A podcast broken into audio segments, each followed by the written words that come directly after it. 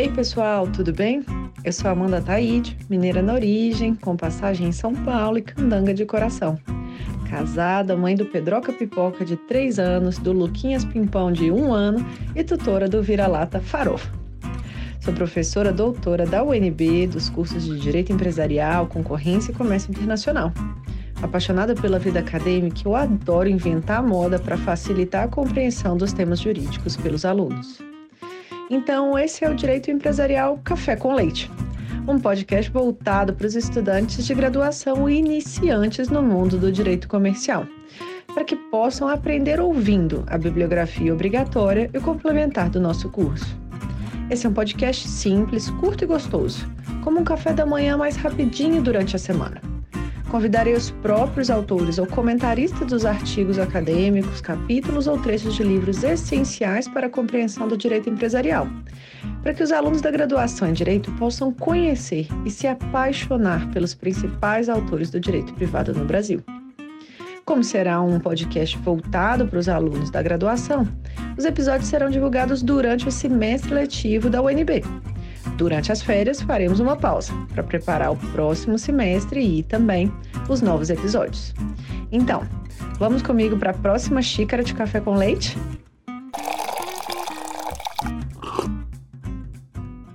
A nossa xícara de café com leite de direito empresarial de hoje vai tratar de um dos livros da professora Paula Forgione, intitulado A Evolução do Direito Comercial Brasileiro, da Mercancia ao Mercado, publicado em 2009 pela editora RT. E para isso, teremos a alegria de contar com a participação da própria professora Paula Forgione para comentar o seu livro. A professora Paula é definitivamente uma das maiores autoridades em direito comercial no Brasil. Professora titular e chefe do Departamento de Direito Comercial na USP, além de árbitra, parecerista e advogada. A minha alegria em ter a professora Paula como a primeira entrevistada do podcast é indescritível. Ela foi a minha orientadora no doutorado em Direito Comercial na USP, a quem tenho uma admiração incrível, não apenas pela trajetória acadêmica e profissional, mas pela pessoa que é, é pela mentora que é para mim e pela amizade que eu tenho tido a oportunidade de fortalecer ao longo dos últimos anos. Professora Paula, muito obrigada por ter aceitado o convite para participar do nosso podcast, por apresentar, assim, de modo simples, curto e gostoso, esse tema da evolução do direito comercial brasileiro. Minha querida Amanda, eu não tenho como agradecer o seu carinho, eu não mereço tanta consideração, tanta, tanto carinho mesmo da, da sua parte. Amanda, muito, muito obrigada. Você que é um orgulho imenso, eu tenho um grande orgulho de ter você como, como amiga. E a nossa troca intelectual ao longo dos anos só tem aumentado. Amanda, muito obrigada. E muito obrigada por essa oportunidade de inaugurar o seu podcast. Uau, tô me achando, como dizem meus filhos. Então, vamos para a primeira pergunta. Professora Paula, de onde que surgiu essa sua inquietação que a levou a querer escrever esse livro, que é certamente um dos clássicos do direito comercial no Brasil? Eu me recordo das nossas conversas durante a orientação do doutorado, de você mencionando a importância de uma teoria geral e de os alunos né, não focarem, ficarem tão focados em seus temas específicos e terem essa base. É, como que você visualiza essa sua orientação aí para nós, alunos do, do mestrado e doutorado ou da própria graduação, com a sua inquietação e essa sua vontade de escrever o livro? Olha, eu nunca me conformei que o ensino do direito comercial é o mesmo desde os anos 40. Desde uh, dessa ideia do Código Civil italiano de empresa, uma ideia intervencionista, uma ideia fascista, é, desde que isso foi colocado no circuito, as aulas são as mesmas. Eu localizei algumas apostilas na faculdade do Brasil Machado, por exemplo. Se você pegar aquilo, é o que está hoje em dia é o que se ensina ainda, é o que está nas apostilas, é o que se exige em concursos públicos. E, obviamente, isso não é uma teoria geral útil. O que é uma teoria geral? É uma caixa de ferramentas que você usa para enfrentar a realidade. E se você não tem essa caixa de ferramentas adequada, ela fica só realmente uma matéria de cursinho. Você não tem utilidade naquilo. E essa é a nossa grande briga, de entender a lógica do direito comercial, entender como isso funciona, entender quais são os building blocks. E você precisa parar com essa visão estática da empresa, que é focada no empresário. Imagine, você define a empresa a partir do empresário. Isso não serve para nossa realidade, não serve para explicar a nossa realidade. Você só entende a empresa quando você considera o mercado, quando você considera a empresa no seu fluxo de relações econômicas, nessa teia contratual na qual ela se insere. Então você precisa fazer um movimento que vá dessa empresa estática dos anos 40, centrada naquele eh, empresário eh, que não existe, e mudar isso, mudar o foco disso para a empresa nas suas relações. Da mesma maneira que ninguém é feliz sozinho, ninguém faz lucro sozinho. Uma empresa só se justifica a partir da busca do lucro e essa busca e concreção do lucro só é feita, só é possível no mercado, ou seja, a partir da relação da empresa com outros agentes econômicos. Então, a partir daí, eu fui tentando tecer essa, essa construção para contribuir para a construção de uma caixa de, de ferramentas, de building blocks para nós entendermos a nossa realidade. Muito obrigada por compartilhar com a gente essa é, visão de onde é que é, surgiu a sua vontade de escrever o livro. E eu queria agora te pedir para resumir o trabalho, de modo que os nossos alunos da graduação em Direito possam entender os principais argumentos dessa transição da mercancia ao mercado que você aponta muito, muito bem aí no, no livro. Bom, na primeira parte, eu tentei fazer eh, trazer toda a evolução histórica, mostrando a asepsia toda a evolução do ato de comércio no Brasil, como a ideia de empresa era tratada enquanto nós tínhamos o império do ato de comércio, porque já se falava em empresa, né? O regulamento 737 já falava em empresa, como isso vinha tratado. Depois a ideia do, da Carta del Lavoro, a ideia do Código Civil italiano, é, como a ideia de empresa foi sedimentada e passada para o Brasil e sofreu uma asepsia.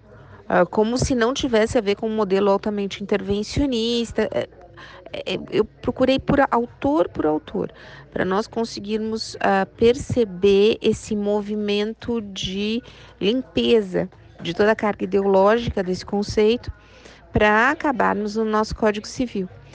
E depois eu trato do mercado, que é realmente o eixo do direito comercial mudou. Não tem, insisto, não tem cabimento falarmos no conceito de empresa dos anos 40, na Itália e na Alemanha, e esquecermos o mais importante, que é a ideia de mercado. Toda matéria gravita em torno da evolução da empresa para a consideração do mercado. Por isso que o livro chama da mercancia ao mercado.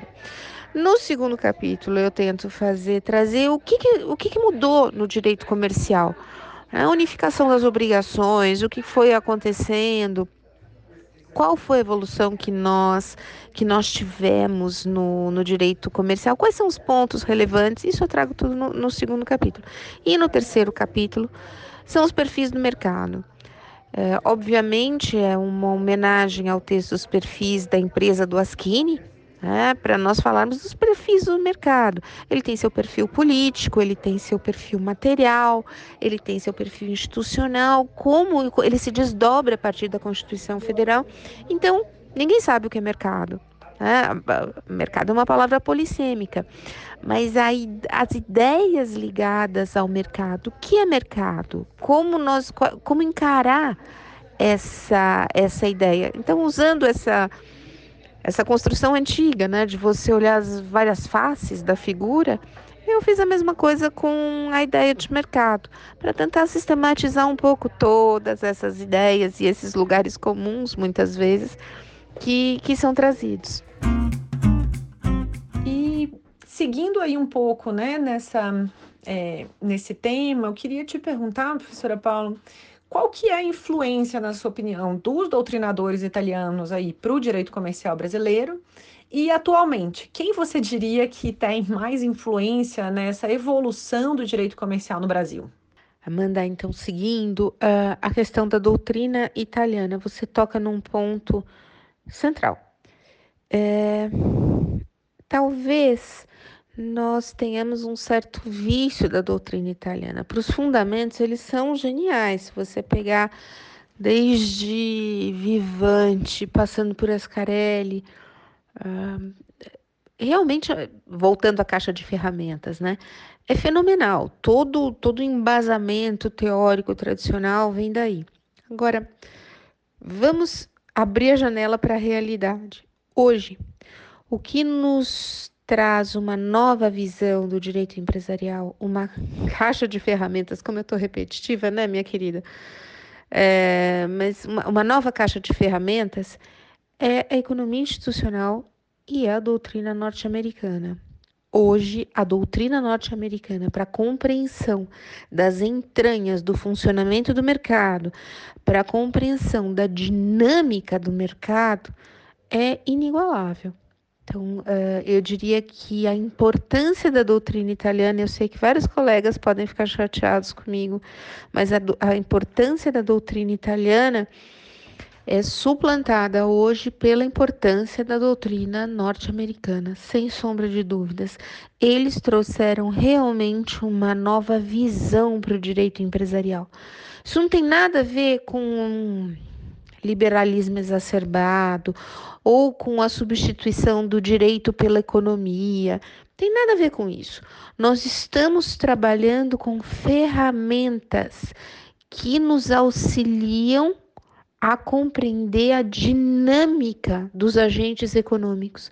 E o direito comercial, é bom lembrar, é uma matéria que vai, se você me permitir ser um tanto coloquial, é uma matéria que vai de baixo para cima.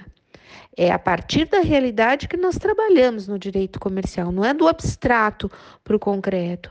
O direito comercial brota da realidade. E hoje a doutrina norte-americana nos auxilia muito na compreensão dessa realidade. E aí eu falo realmente de toda a linha da economia institucional, né? toda a economia dos custos de transação e por aí adiante. De novo, não se trata de substituir o direito pela economia, mas de utilizar esse instrumental poderosíssimo que nos é trazido pelos economistas.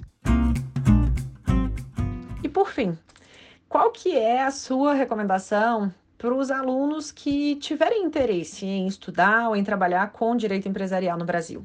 Amanda, eu começaria uh, dizendo que se você quer ser um bom comercialista, Antes de tudo, você tem que ser um excelente civilista.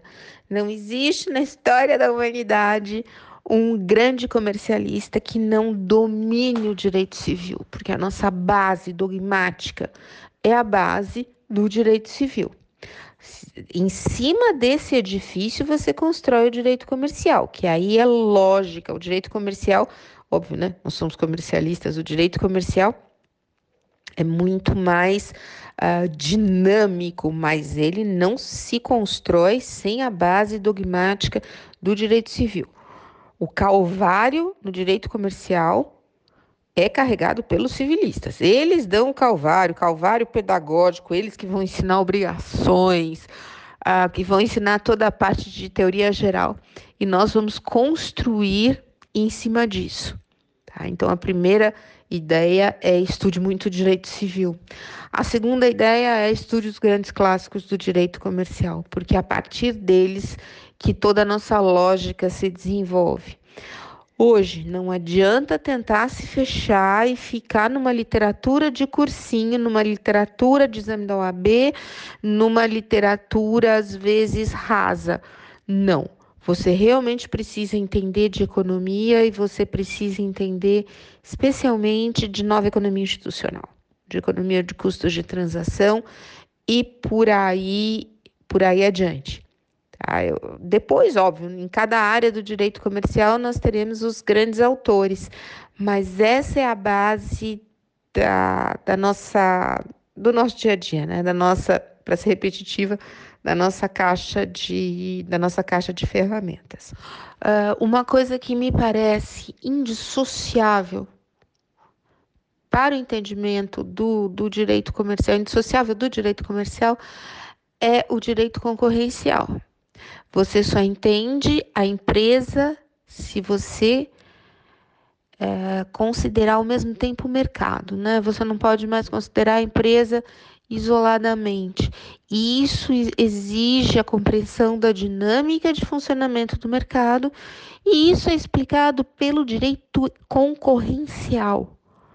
Eu não entendo essas ilhas isoladas que nós criamos. É, o pessoal de concorrencial não fala com o pessoal de societário, que não fala com o pessoal de contratos, isso é uma loucura, porque é, é, esse intercâmbio é fundamental para a compreensão da empresa na sua dinâmica, repetindo, da empresa no mercado, para a compreensão do fluxo de relações econômicas, da circulação da riqueza. E eu confesso que é, eu tenho grandes crises, às vezes, para separar direito comercial de direito, direito econômico. Porque eles estão muito ligados, e eles estão muito ligados por conta da dinâmica de mercado. Ah, aí nós temos sempre que referir o professor Eros Grau, né? Que sempre nos ensinou que tudo é implementação de políticas públicas e que o direito empresarial também lida com a implementação de políticas públicas. Nós precisamos abandonar esse ranço excessivamente privatista do ensino do direito empresarial, que não fala das políticas públicas implementadas. Isso não tem nada a ver com esse fla-flu de hoje em dia. Ah, porque você é muito intervencionista. Ah, o negócio se liberar não tem nada a ver com isso. Nós estamos falando de formatação do mercado. E querendo ou não, o direito formata o mercado e o direito implementa políticas públicas. Quando você diz, ah, não tem que ter política pública, isso já é uma política pública. Né? Então, uh, essa dinâmica, essa compreensão do direito empresarial como uma ferramenta de implementação de políticas públicas e de formatação do mercado só vem, é uma compreensão que só vem quando você domina os fundamentos do direito concorrencial também. Professora Paula, me enche de alegria ter você nesse podcast inicial aí, nessa abertura dessa, desse desafio que é, eu acabei me propondo de colocar a bibliografia obrigatória e a bibliografia é, complementar do curso de é, Direito Comercial 1 aqui em voz, né, em áudio. Então, muito obrigado pela sua presença, sei da sua agenda bastante tribulada, é, agradeço por ter conseguido encaixar é, essa demanda, é, então espero que seja aí o primeiro de vários podcasts juntas, assim como já temos feito outras parcerias em eventos aí também. Amanda, eu que agradeço, eu adorei esse café com leite. É, porque você, né, mineira, eu de São Paulo, estamos seguindo uma tradição muito forte da, da ideia de café com leite. Café puro é muito ácido para o estômago, e leite sozinho também, às vezes, falta um pouco de um sabor mais uh, forte. Por isso, café com leite é perfeito e eu fico muito feliz com essa nossa parceria de tantos anos, né, professora? Tantos anos. Eu queria dar parabéns para você. Você é uma pessoa muito dinâmica, uma professora que faz acontecer. Não adianta você ser um gênio se você não consegue realizar as coisas, se você não consegue agregar. E você, Amanda, tem um dom você tem esse dom de agregar, de realizar. Duas grandes uh, professoras da UNB, você, a professora Ana Frazão, vocês fazem chover canivete. É, eu falo isso pelas costas de vocês, falo também na frente, vocês duas fazem chover canivete. Amanda, você é uma liderança, você é uma liderança para essa juventude, para as mulheres no direito comercial, no direito empresarial, você é um exemplo de professora e de profissional. Minha querida, eu realmente fico feliz pela UNB, que pode contar com você, e também feliz porque você sempre nos socorre na USP. Muito obrigada, Amanda, e parabéns de coração pelo seu trabalho. Eu tenho muito orgulho, muito orgulho uh, de ver o seu brilho. Assim, eu aplaudo de pé todo o seu trabalho, minha querida. Um grande beijo. Muito obrigada pela honra, nossa, de estrear o seu podcast. Repetindo, eu tô me achando. Um beijo enorme. Então, por hoje é só. É, a nossa xícara de café com leite foi devidamente tomada, de um modo gostoso, como num café da manhã. Até a próxima!